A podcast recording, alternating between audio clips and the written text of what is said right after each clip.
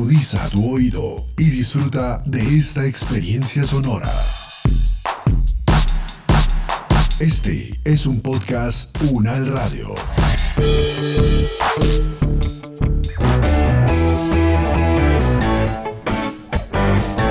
Salud Unal, contigo. Escuchar, aprender y compartir información de calidad sobre bienestar.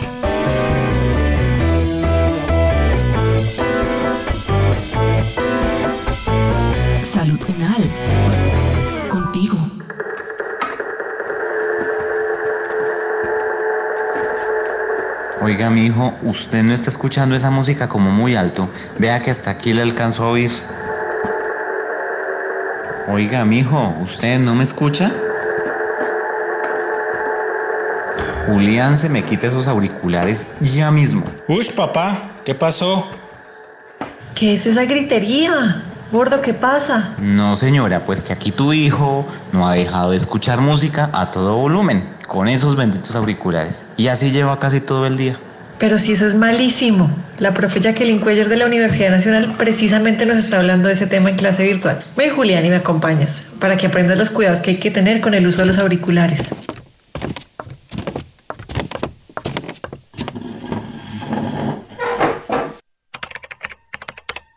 Profe, ya volví, qué pena con usted. Traje a mi hijo porque quiero que escuche también. Es que a propósito de una discusióncita que teníamos aquí en la casa, ¿cierto que es malo escuchar música a alto volumen con los auriculares? Eh, a esta primera pregunta de por qué es malo escuchar música a alto volumen con auriculares, pues hay una razón muy lógica.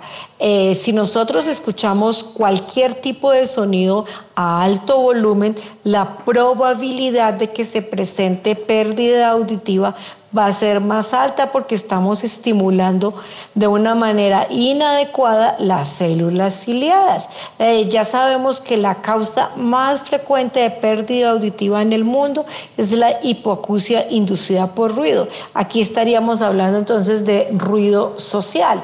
Ahora lo vemos mucho más frecuente, evidenciado con un descenso en las frecuencias agudas. Normalmente cae 3, 4 y 6. También vemos caída en 4.000, 6.000 y 8.000, o sea, más o menos son las que más se, se afectan. Entonces, sí, definitivamente escuchar música a alto volumen sobre todo cuando hemos aumentado la tasa normal de tiempo, pues eh, aumenta la probabilidad de pérdida auditiva. Profe, ¿y a qué volumen debemos usarlos entonces? Entonces, normalmente la recomendación de casi todas las academias, eh, agremiaciones, organizaciones, es que eh, debemos utilizar el dispositivo máximo al 50%, estableciendo unos periodos de descanso de más o menos 5 minutos por cada 60 minutos de uso.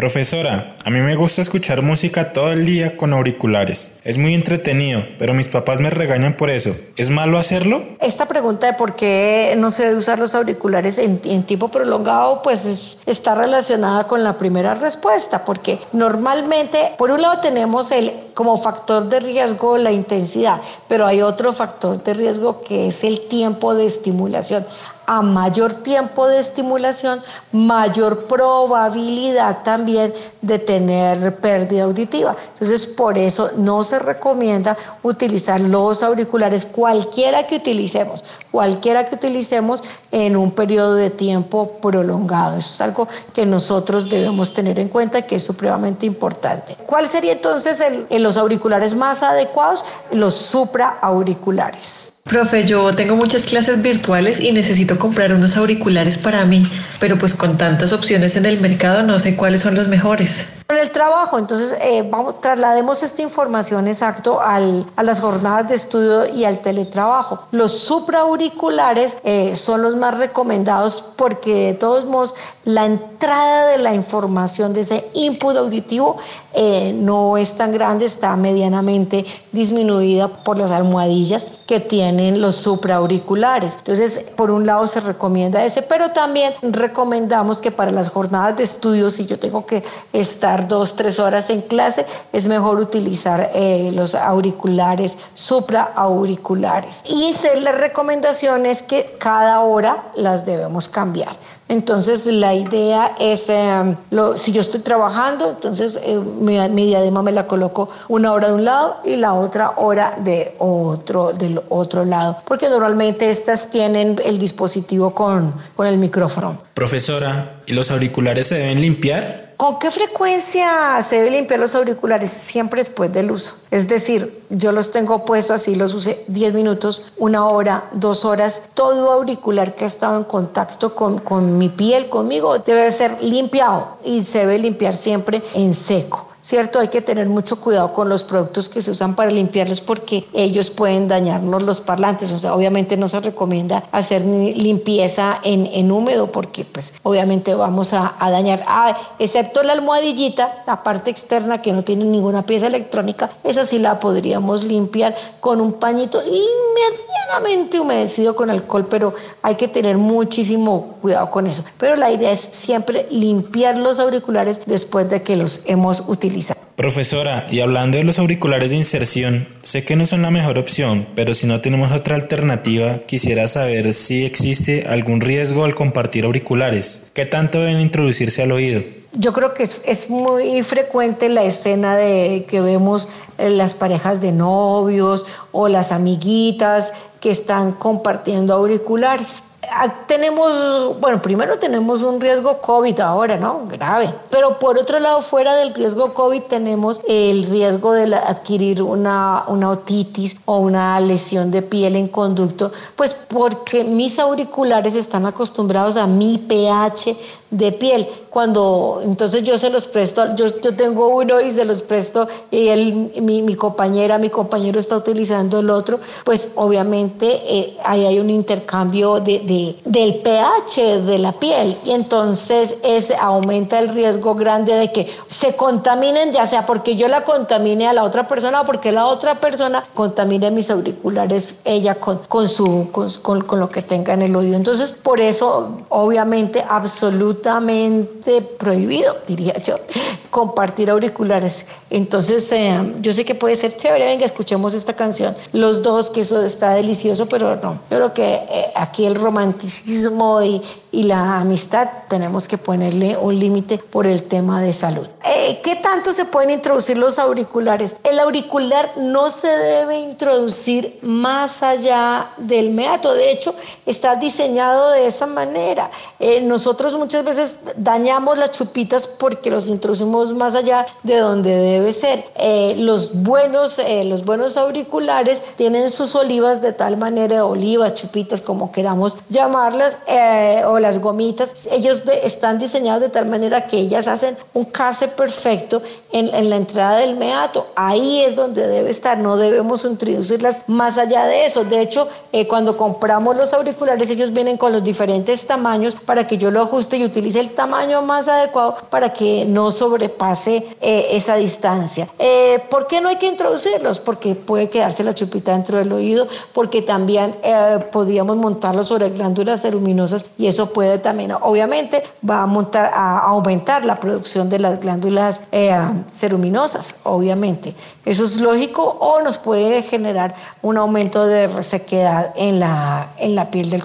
Profesora, ¿y tiene alguna recomendación adicional para usarlos? Hay una recomendación supremamente importante. Entonces, digamos que hagamos el, resumen de las, de las recomendaciones. Eh, si tengo que escoger auriculares para utilizar en, durante un tiempo grande, largo, utilicemos entonces eh, auriculares supraauriculares. Como no siempre puedo usarlos, por ejemplo, con mi celular, los supraauriculares, entonces si vamos a colocar los de inserción, recuerden que la inserción no debe eh, sobrepasar la, el meato auditivo y que tengo que hacer un periodo de descanso de 5 minutos por 60 em, minutos de uso. Y otra cosa importante, hay que evitar dormir con auriculares. Eh, a veces nos puede pasar que estamos muy cansados, los dejamos puestos y nos quedamos dormidos Mm, hay que evitar esa. De hecho, uno debería como conducta normal media hora o una hora antes de, de, dormir para entrar en sueño profundo, eh, hacer desconexión de todo lo electrónico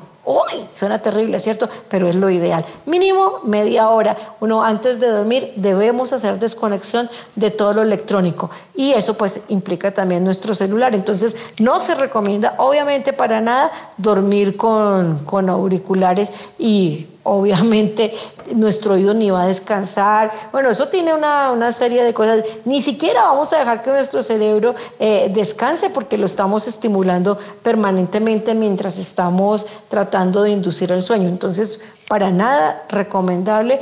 Entonces, estas fueron las recomendaciones como más generales con respecto al uso adecuado de auriculares. Recuerden que las células ciliadas del oído aún no se han hecho los estudios que muestren que se regeneren. Entonces, si perdemos audición, no vamos a recuperarla, no vamos a recuperarla. Entonces es algo que tenemos que hacer conciencia y nosotros como fonoaudiólogos tenemos que trabajar muy fuerte en la campaña con las comunidades para recordarles eso.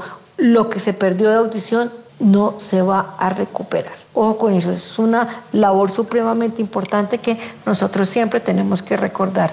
Un abrazo a todos, chao. Ay, profe, muchas gracias por responder todas las preguntas. Nos vemos en la próxima clase.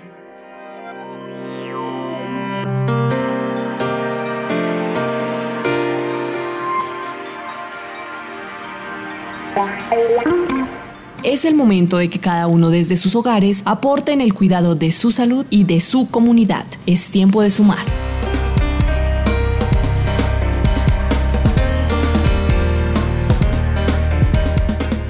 Este podcast contó con la dirección de María Luisa Cárdenas, profesora de la Facultad de Medicina de la Universidad Nacional de Colombia. Coordinación General, María Fernanda Lara Díaz. Investigación y producción periodística, María Camila Gómez, María Camila Riápira y Jaime Alberto Méndez. Producción General, Diana Samira Romero. Experta invitada, Jacqueline Cuellar, fonoaudióloga, especialista en audiología y salud ocupacional, profesora adjunta en el Departamento de la Comunicación Humana, con la actuación de Juan David Puentes, María Camila Gómez, Gómez y Jaime Méndez. Producción sonora, Edgar Huasca.